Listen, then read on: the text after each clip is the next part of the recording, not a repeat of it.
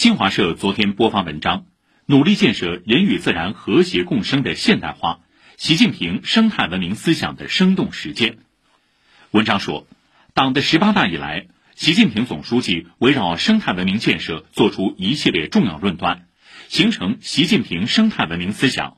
把我们党对生态文明建设规律的认识提升到一个新境界。